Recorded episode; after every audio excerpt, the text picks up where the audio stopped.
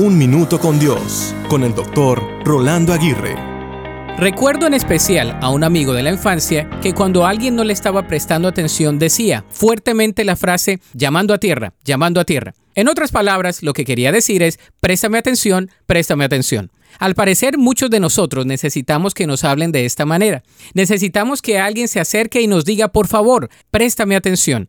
El ser humano tiene la tendencia natural a desenfocarse o errar el blanco fácilmente. ¿Cuántas veces te has propuesto algo y no lo has terminado?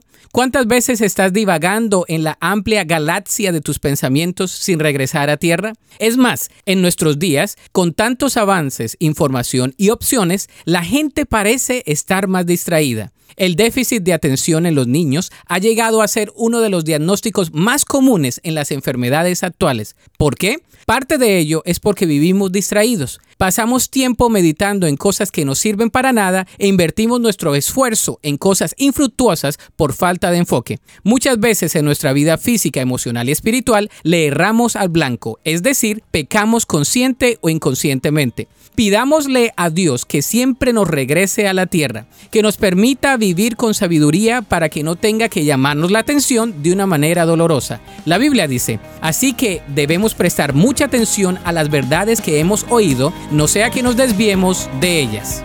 Para escuchar episodios anteriores, visita unminutocondios.org.